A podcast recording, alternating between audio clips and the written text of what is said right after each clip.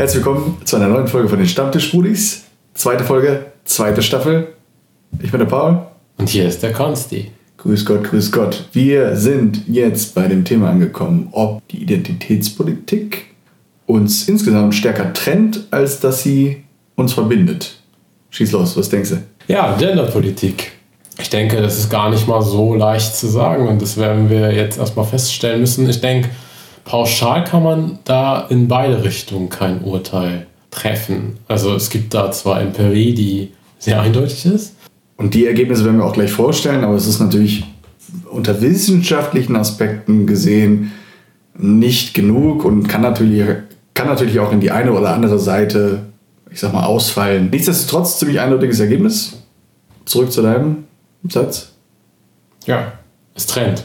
Genau. Vereinfacht gesagt, laut der Studie. Ja, ja, genau. Und die, die Studie fanden wir interessant. Also die Uni Münster hat äh, da Nachforschungen angestellt und äh, mehrere tausend Menschen zu befragt in ja, verschiedenen äh, europäischen Ländern ähm, und ist da zu einem eindeutigen Ergebnis tatsächlich gekommen, dass die Gesellschaft gespalten ist. Das ist ja auch eine Sache, die wir alle irgendwo wahrnehmen. Alle, die sich zumindest in Social Media äh, bewegen, werden das sicherlich schon festgestellt haben, dass äh, du bei Twitter, Kotzi, nicht unbedingt einen entspannten Sonntagsplausch mit irgendjemandem da führen kannst, sollte den meisten Leuten klar sein. Ich weiß zwar nicht, was du meinst, weil auf Twitter bin ich nicht, aber... Stimmt nicht, ich meine das auch, weitestgehend. Aber... Es sei denn, die neue PS5 wird gedroppt, dann hab ich dabei. aber allgemein gesprochen in Social Media, es kommt halt darauf an, auf wen man dann stößt. Was man halt häufig antrifft, ist halt natürlich politisch rechtsgesinnte Menschen, die da sich ausgeschlossen fühlen. Und auch. Das ist das genaue Gegenteil. Ja, was ja mich nicht verwundert. Ich sag mal so, dass jetzt politisch Rechte oder ich weiß nicht, ganz infantil dummes Gequatsche halt in die Richtung geht, wie Frauen gehören an den Herd ja, dass die sich getrennt fühlen, ich glaube, das äh, schmerzt niemanden. Das, ich wollte gerade sagen, das ist auch gut so. Also ja. Darum soll es hier in dieser Folge auch gar nicht gehen, ja. dass, dass Rassisten oder frauenverachtende Sachen tatsächlich auch der Vergangenheit irgendwann angehören sollten. Äh, da sind wir stark für. Das ist nicht Grundlage, das ist, finden wir gut, dass, dass diese Leute auch ausgegrenzt werden. Aber man muss ja trotzdem irgendwo gucken, spaltet dieses Thema insgesamt die Gesellschaft so, auch dass es die Mitte der Gesellschaft vielleicht in eine Richtung drängt, die zum Beispiel linken Ideologie nicht unbedingt zuträglich ist.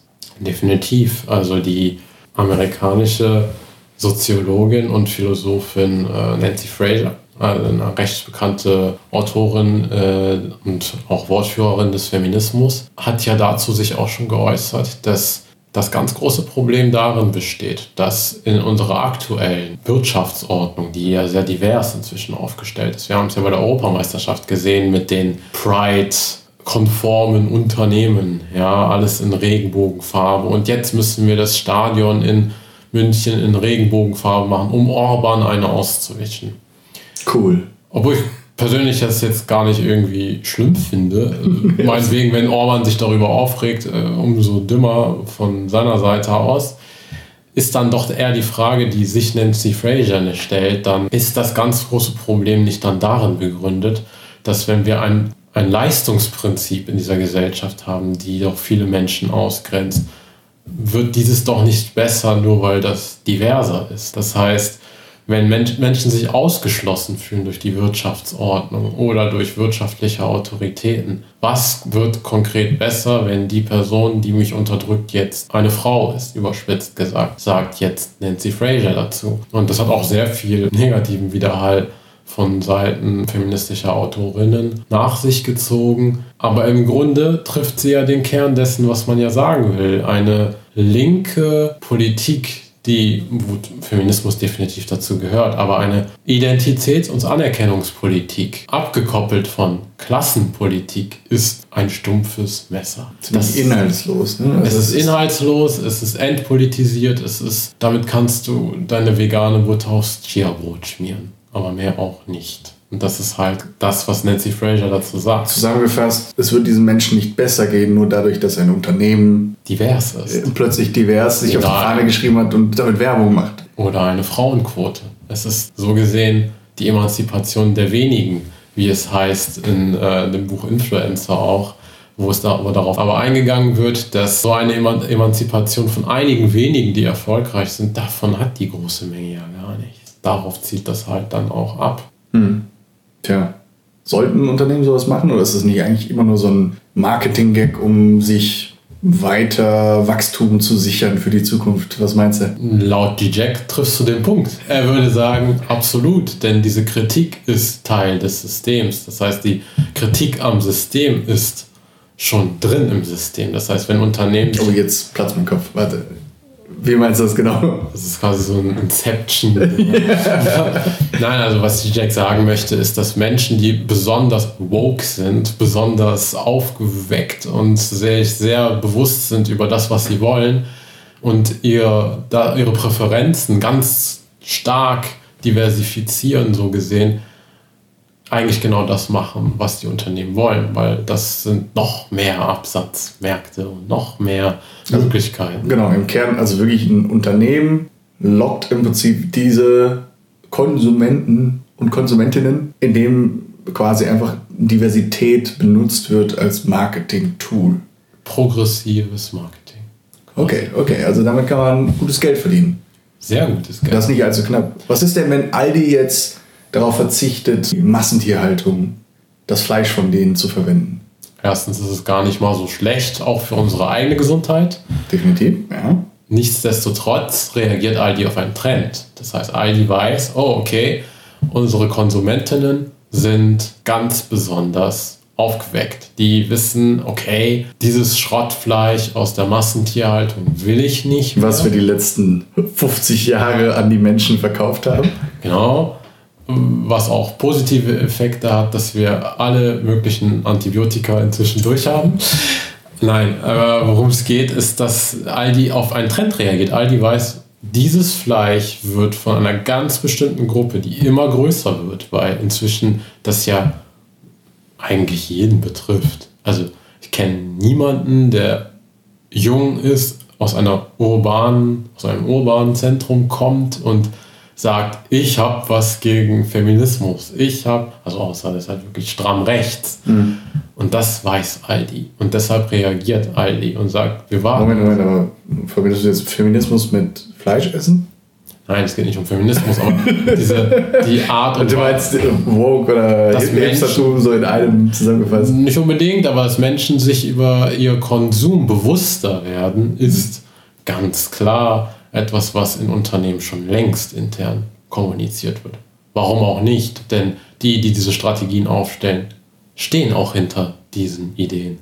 Es ist ja grundsätzlich erstmal was Positives. Ja. Also grundsätzlich ist es so gesehen ja gut für die Gesellschaft, wenn die Menschen sich jetzt nicht äh, dauerhaft jeden Tag mit Fleisch überfüttern und dann, was weiß ich, mit 50 an Überfettung sterben oder Krebs und noch und nöcher bekommen.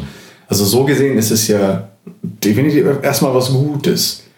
Aber woher diese Ziele dann dementsprechend kommen in der strategischen Überlegung von Unternehmen, ist immer so ein bisschen zweifelhaft. Ne? Also ist das jetzt wirklich aus Überzeugung, dass wir den Planeten retten wollen oder ähnliches? Würde ich immer bezweifeln. Grundsätzlich habe ich eine Haltung zu Unternehmen, das ist jetzt meine ganz persönliche Meinung. Ein Unternehmen ist generell erstmal, zumindest klassische Unternehmen, vielleicht sterben die gerade aus, das kann natürlich auch sein Vielleicht kommt eine neue Generation von Unternehmen. Das lässt sich sicherlich auch irgendwo nachweisen. Ähm, aber generell wurden ja Unternehmen gegründet, um Wachstum zu befeuern und Gewinne zu maximieren. Das sind ja die Hauptziele erstmal. Und dementsprechend würde ich jetzt einfach mal sagen, wenn jetzt VW bei einer EM in Europa ein auf Pride macht, juckt mich das ehrlich gesagt die Bohne. Weil ich weiß ganz genau, dass VW in Saudi-Arabien oder in China ganz andere Werbung schalten wird. Das ist zwar ein internationaler Konzern, der international Geld macht und damit zur Nummer 1 weltweit gemacht hat, aber das Marketing ist ja dann lokal wiederum. Und VW in Europa gilt als tolerant und divers. Aber VW in Saudi-Arabien oder in China muss ganz anderen äh, ja, Spielregeln folgen. Ne? Das ist ja das Gefährliche. Das heißt, solche Unternehmen können relativ gut so wie sie sind. Und das ist im Normalfall bei VW, wissen wir, dem Abgasskandal und anderen Bereichen nicht gerade sehr positiv. Kaschieren sie ja auch viele ihre Probleme mit so etwas. Sie werden ja dafür gefeiert. Sie sind mutig, weil sie sich einsetzen für Minderheiten. Aber entspricht das halt wirklich der Realität? Das ist die eigentliche Frage. Und das ist halt schon eine Diskursverschiebung. Das führt halt dann dazu, dass Unternehmen für lau, für wirklich minimale Investitionen sich übermäßig gut darstellen können. Und das sollte nicht Ziel und Sinn einer solchen Politik sein, die, uns die Frage stellen, welches Bild, zum Beispiel, was der Feminismus uns vermitteln wollte, sage ich mal, oder will, dass Frauen natürlich benachteiligt sind in unserer Gesellschaft. Aber wollen wir, wollen wir Unternehmen das überlassen? Das ist halt auch nochmal die Frage. Genau, warum ist das kein Thema? Also warum ist das nicht vordergründig ein Thema der Politik und der Gesellschaft? Warum muss die Privatwirtschaft das in irgendeiner Form aufgreifen? Hat, hat der Rest, machen. Hat der Rest ja. versagt? Ne? Also ja. vertrauen wir der Wirtschaft mehr als unseren, unserer eigenen Politik und unseren Mitbürgerinnen und Mitbürgern? Anscheinend ist das so. Anscheinend ist das so. Also die Sache ist halt die, äh, was äh, wir auch feststellen können, zum Beispiel wichtig für äh, die 68er-Bewegung war halt die kritische Theorie. Das heißt, die dann durch die Frankfurter Schule propagiert wurde und auch wirklich viel Positives in unserer Gesellschaft verändert hat. Und es gab ja verschiedene Generationen. Und die zweite Generation, der Wortführer mit Jürgen Habermas, war von großer Relevanz für das, worüber hier häufig gesprochen wird, nämlich vom Gendern. Das hat damit zu tun, dass er die Art und Weise, wie man die kritische Theorie in der Soziologie verwendet, eher in Richtung der kommunikativen Vernunft gelenkt hat. Was heißt das? Also es ist eine linguistische Wende.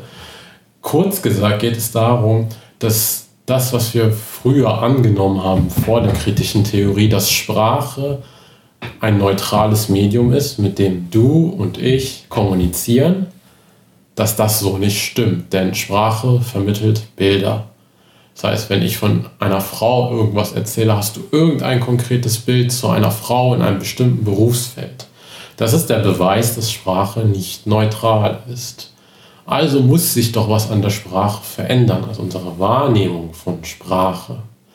Und das führt dann halt dazu, dass in der Postmoderne provokant gesagt natürlich, gar nicht mehr so sehr das Problem vordergründig ist. Warum zum Beispiel in unserer Gesellschaft jemand unterdrückt ist oder nicht wirklich Teil dieser Gesellschaft ist, sondern was ist der soziale Diskurs? Wir müssen die Sprache so verändern, dass alle anerkannt sind. Aber alle sollen beteiligt werden. Alle sind beteiligt, alle sind anerkannt. Aber was ändert die Anerkennung? Also einmal anders gesagt, was würde die Anerkennung meiner Persönlichkeit denn in der Gesellschaft für mich verändern? Ich kriege weder mehr Geld, noch habe ich einen anderen Machtzugang zu dieser Gesellschaft. Ist das dann nicht zu kurz gefasst? Mhm. Wenn man denkt, dass das Problem nur die Sprache ist. Ja, sehr wahrscheinlich. Also das, das eigentliche Problem dahinter wird nicht mehr hinterfragt. Sind gewisse Voraussetzungen, die wir haben, aufgrund unserer körperlichen Beschaffenheit zurückzuführen, sondern aufgrund von unserer Herkunft aus dem Elternhaus, aus der privilegierten Situation, dass unsere Eltern beispielsweise studiert haben oder äh, eventuell aus der gehobenen Mittelschicht kommen oder sowas das sind ja Dinge, die vielleicht auch völlig außen vor gelassen werden und überhaupt nicht mehr in diesen Diskurs mit einbezogen werden. Da wird im Prinzip eigentlich nur noch gesagt, du bist schwarz, du bist automatisch unterdrückt, dir muss es schlecht gehen, wir werden dir helfen. So, das heißt, im Endeffekt wird dieser Person ja auch Selbstbestimmung irgendwo abgenommen. Da wird ja auch gesagt, ja, äh, du wirst hier nicht gesehen und wir können dir aber dabei helfen. So, warum kann die Person sich nicht selber auch helfen? Ja, äh, das ist ja aber auch ein, ein Aspekt, der sehr häufig in, ähm, in den Postcolonial Studies angesprochen wird, wo es heißt, und das ist halt irgendwo meiner Meinung nach, geht das schon ein Stück zu weit, wollen wir dem Rest der Welt, wie wir hier in Europa leben, anderen Menschen aufzwingen. Das ist per se ja nicht falsch. Aber wenn man jetzt sagen würde, wenn ein Land in einer bestimmten sozialen Struktur lebt, also sage ich mal, ich als Iraner sage, ich möchte in einem System leben, das auch nur iranisch ist und ich lehne alles Europäische ab. Das heißt, ich lehne Demokratie, Republik, das kommt aus Europa, das kann man ja nicht leugnen, ja, ja. Philosophie. Äh, meinetwegen, ich, ich lehne den Marxismus ab, der mir zwar, der würde mir zwar in, nach der Theorie auf einmal soziale Gleichheit geben und ich könnte so gut leben wie noch nie, aber man würde mir sagen, nee, nee, das geht aber nicht, weil das ist europäisch, das ist nicht so, wie du leben solltest. Dann frage ich mich, aber wenn das das Problem löst, warum darf ich das nicht? Und das ist dann doch irgendwo, wo diese ganzen Debatten, finde ich, in eine ganz falsche Richtung gehen. Und das sind halt wirklich ernsthafte Debatten, die in Postcolonial Studies teilweise geführt werden, ob man nicht einfach alles Europäische ablehnt als Nicht-Europäer. Hm. Anstatt zu sagen, ja gut, es gibt vielleicht aus allen Kulturen gute Aspekte, die, ja. warum iranisieren wir nicht Europa? Hm. Okay, würde ich jetzt nicht empfehlen, aber.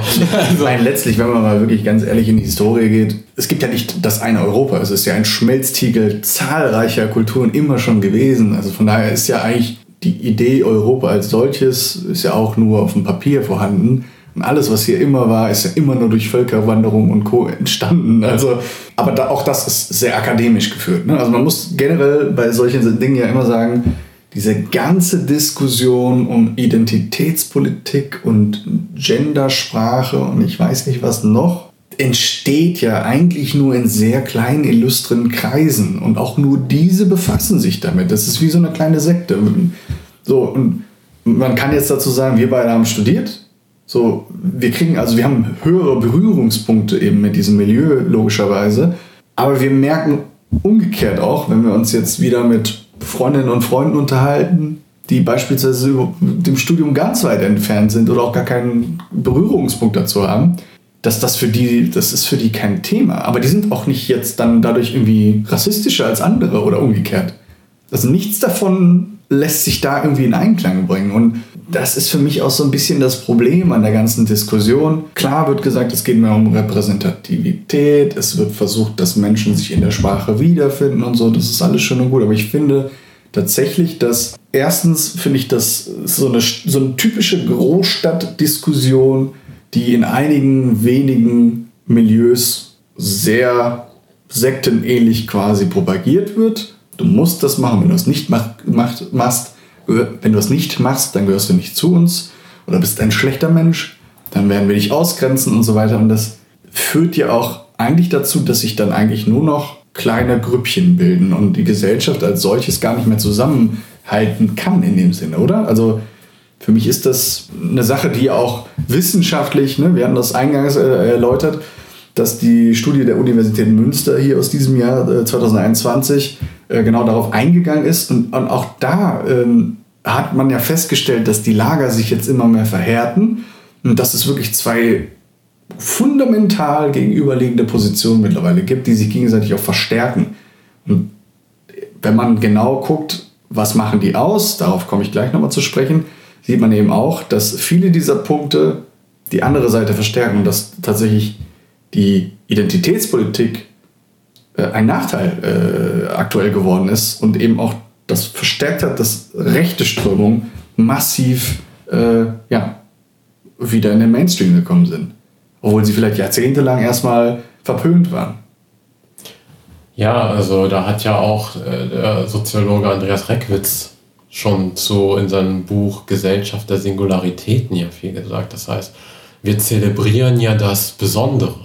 Also ich als Individuum bin etwas Besonderes. Aber wo ist die Relation zur Gesellschaft? Ja, du kannst ja nicht entkoppelt von der Gesellschaft leben. Also vielleicht schon, wenn du 24 Stunden Spiele spielst oder so. Manchmal gibt es diese Tage. Aber, ah, das sind schöne Tage. Sehr schöne Tage. Aber worum es geht, ist, äh, dass wir eben diesen Strukturwandel in der Moderne erlebt haben und wir sehr ich-fokussiert geworden sind. Und das sind wir alle, du und ich auch. Ja. ja, ja, wir müssen alle was ganz Wir sind voll besonders, ja. Sehr unique sein. Es kann ja kein normales Bier sein, es muss äh, äh, Gösser sein. Äh, das, das übrigens hat, keine Werbung. Hast, hast, du übrigens, hast du übrigens mitgekriegt, dass Gösser jetzt äh, einen Shitstorm bekommen hat, weil die äh, irgendwelchen Rechten von der äh, FPÖ in Österreich, daher kommt das ja, glaube ich, ne, aus Österreich, äh, dass sie denen äh, einen Saal gegeben haben, wo die Auftritte hatten. Was machen die ganzen Hipster jetzt? Ja, aber mein Alkoholismus ist stärker als meine Empörung. Also von daher, nein. Äh, um es grob zu sagen, äh, ist das Problem natürlich, wie du schon gesagt hast, wenn wir, also die Fronten verhärten sich in der Gesellschaft dahingehend, weil diese Identitäten haben ja keine gemeinsame Bindung. Ja?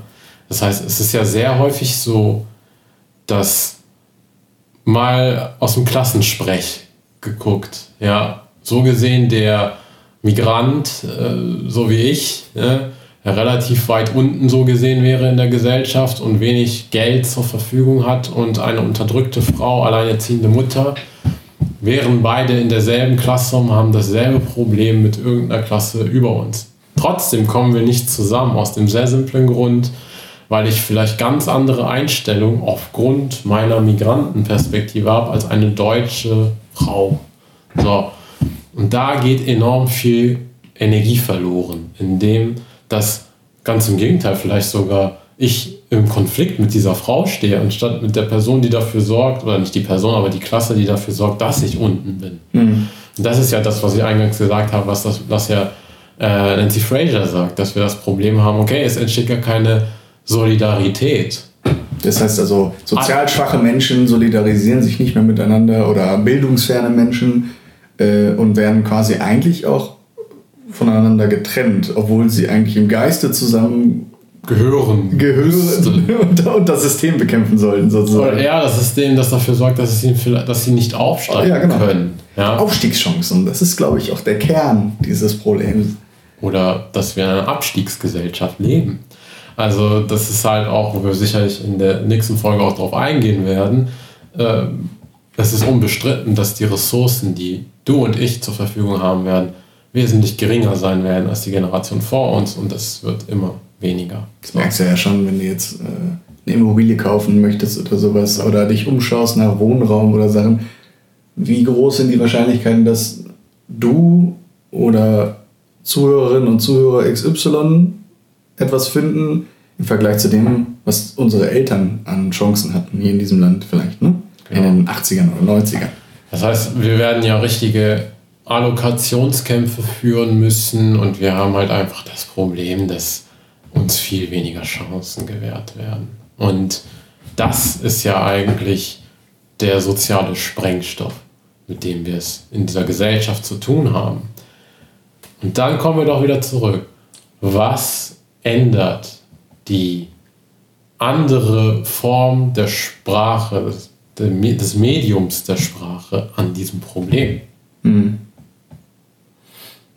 Ich, es ändert die Sprache. Ich bin kein Feind. No, ich habe gar kein Problem damit. Ich gendere ja selbst. Du aber kannst das sogar richtig gut. Ich kann das zum Beispiel gar nicht. Ich, ja, muss, aber ich muss zum Beispiel sagen, äh, äh, was weiß ich, äh, Professorinnen und Professoren. Ich kann dieses ProfessorInnen, äh, kann ich mir irgendwie nicht angewöhnen. Ich versuch's, aber ich krieg's nicht wirklich hin.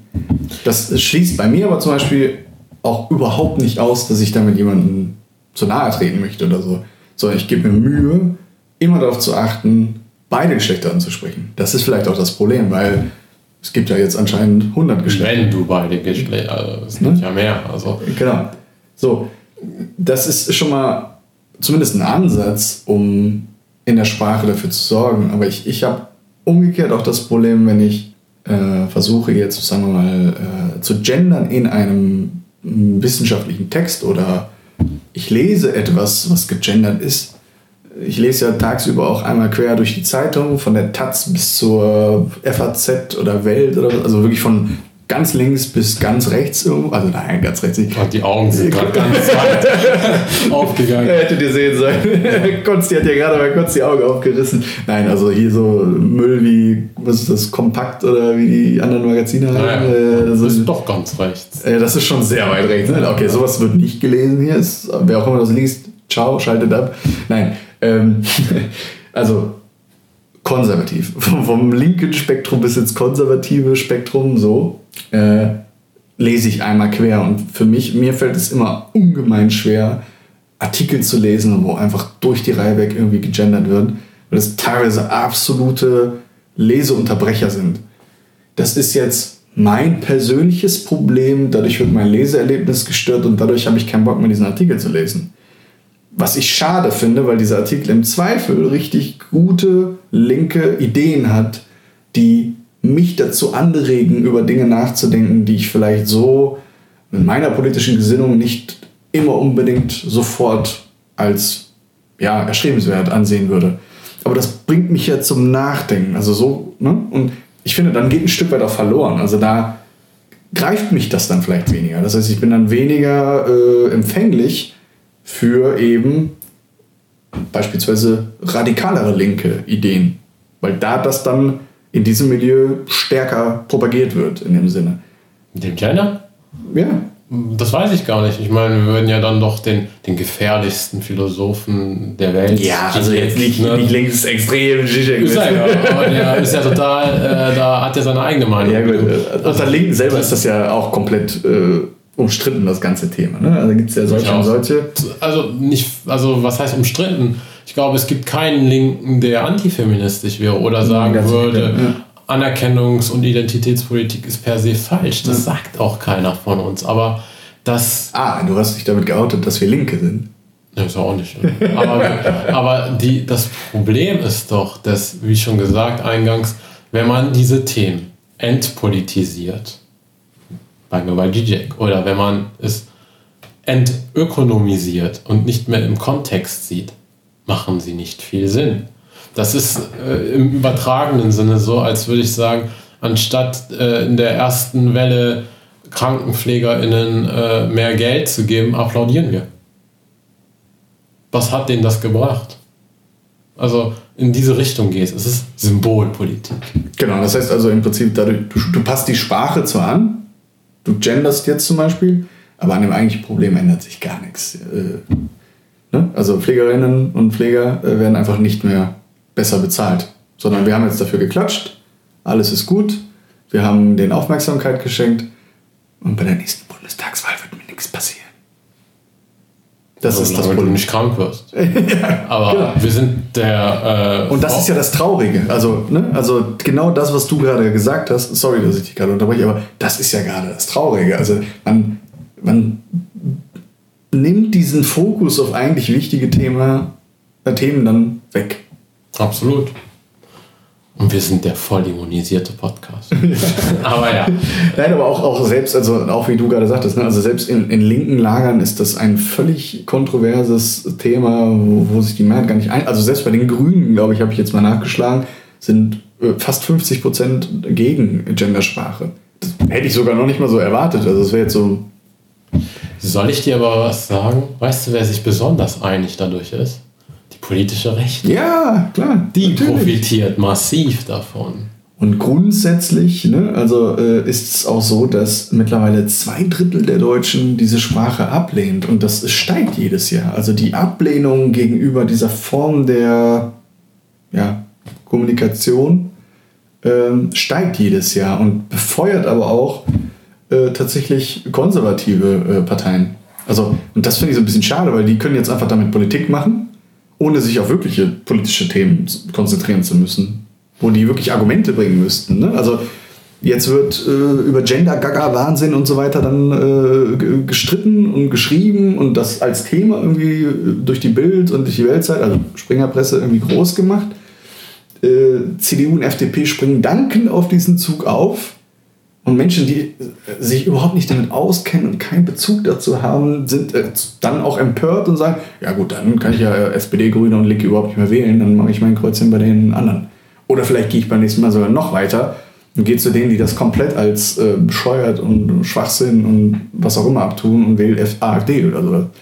Ne? Also das ist ein Riesenbärendienst aus meiner Sicht, den manche äh, Menschen da den rechten Parteien äh, erweisen.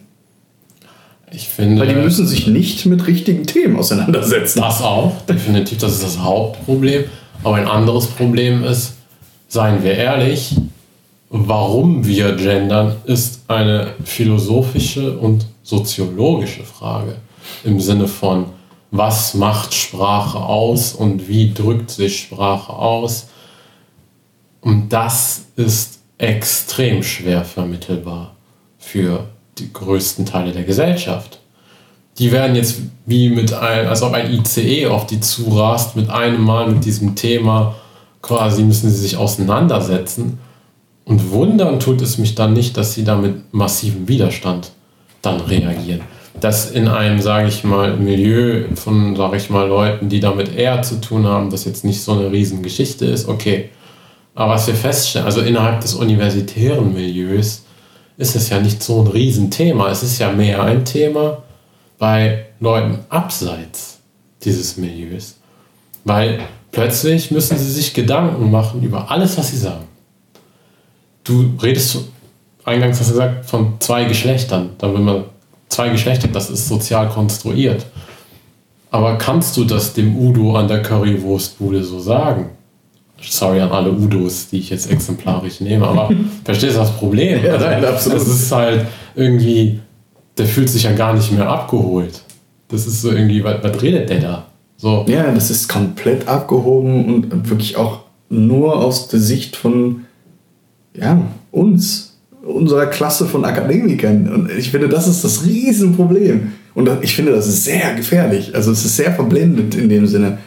Ich verstehe alle diese Bewegchens und alles, was im Kern gefordert wird und dass man auch die besten Ambitionen hat, äh, die Gesellschaft zu verändern, zu, zu etwas Positiverem, weniger rassistischem, weniger frauenfeindlichen und mehr ja, Gleichberechtigung einfordert. Alles gut, aber ob man nicht damit diesen Bogen überspannt, ist bei mir wirklich die Frage offen, ob das nicht tatsächlich aktuell im Umkehrschluss eher dazu führt, dass eventuell, wie du gerade sagtest, der alte weiße Mann äh, dann plötzlich erst entdeckt, dass er alt und weiß ist und dann plötzlich auf den dummen Gedanken kommt, hm, ja, diese Demografie, es kommen immer mehr Menschen mit Migrationshintergrund, ich bin ja dann plötzlich doch irgendwann was Seltenes in diesem Land und vielleicht sind die klüger und jünger als ich und vielleicht nehmen die mir noch die Frau weg und sowas. Ne? Also jemand, der wirklich ungebildet und irgendwo im ländlichen Bereich lebt, äh, kann zu so einem Gedankengang kommen und daraus entstehen ja auch Emotionen und wohin das dann führt, äh, haben wir in den USA gesehen. Also 2016 dass diese Leute dann doch noch eine unglaubliche Macht entwickeln im politischen Sinne, weil wenn du aufgebracht bist und sauer bist, dass dir jemand etwas wegnimmt, dann bist du viel eher geneigt, wählen zu gehen und dann gehst du auch richtig radikal wählen. Das sind Abstiegsängste. Ja. Also das haben wir im Rust Belt gesehen. Ironischerweise das Rust Belt in den USA ziemlich demokratisch in, im Wahlverhalten. Nur Trump haben sie auf einmal gewählt. Das gleiche Phänomen siehst du in Deutschland ja auch. Viele ehemalige ArbeiterInnen und Arbeiter sind von der SPD in Richtung AfD abgewandert. Ja. ja, also die Frage ist ja sowieso, ob die SPD Arbeiterinnen und Arbeiter als ihr Klientel ansehen kann, wenn eh alle studiert haben in dieser Partei. Aber ja, sehe ich als Riesenproblem. Muss man sich Gedanken darüber machen. Aber abschließend sollten wir vielleicht einmal noch auf diese Studie der Uni Münster kommen, die in diesem Jahr rausgekommen ist. Wir hatten die jetzt zweimal angeteasert. Dann schließt sie ab. wir haben gar nicht darüber gesprochen. Also im Kern ist herausgefunden worden, dass es eine Spaltung in zwei verfestigte Lager tatsächlich mittlerweile gibt. Das ist empirisch erwiesen worden. Ähm, das sind zum einen die Verteidiger und die Entdecker, so werden die genannt. Verteidiger verteidigen etwas logischerweise. Das heißt, diese Leute sind eher heimatverbunden ähm, und haben eine ja, überhöhte ethnische und religiöse Zugehörigkeit oder ein Zugehörigkeitsgefühl ähm, und präferieren beispielsweise auch starke Hierarchien. Das heißt, äh, ne, der starke Mann oder eine Führerin, die besonders für sie eintritt, äh, werden bevorzugt sind aber generell eher sozial benachteiligt oder so fühlen die sich in der Gesellschaft und sind generell auch etwas älter, weniger gebildet und leben eher ländlich. Ne? Also genau das, was wir eben schon so ein bisschen angeschnitten hatten. Und umgekehrt, diese Entdecker sind das genaue Gegenteil, tendenziell jünger, äh, eher aufgeschlossen, multikulturell aufgewachsen und so weiter und so fort, wohnen aber generell eher in den Großstädten. Ja? Also es konzentriert sich da auch wieder auf einige wenige äh, Orte. Und in Deutschland ist es mittlerweile sogar so stark, dass diese Verteidiger 20% der Gesellschaft ausmachen. Und die Entdecker umgekehrt, in Anführungszeichen, nur, nur 14%. Und die Frage, die sich diese Lager dann immer stellen, ist halt, wer gehört zu unserem Land?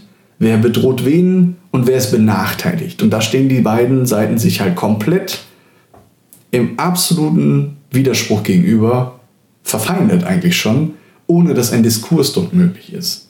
Das ist aus meiner Sicht auf jeden Fall ein Riesenproblem. Wenn 34% einer Gesellschaft so verfeindet sich gegenüberstehen, wozu führt das? Also was, was kann dann da, wie, wie kann man da überhaupt noch rauskommen aus, aus so einer Problematik? Das ist ja schon eine Form der Radikalisierung, wenn du nicht mehr mit der anderen Seite sprichst. Das ist ja in erster Linie das Problem, was wir, also es dreht sich am Ende immer um dasselbe Problem.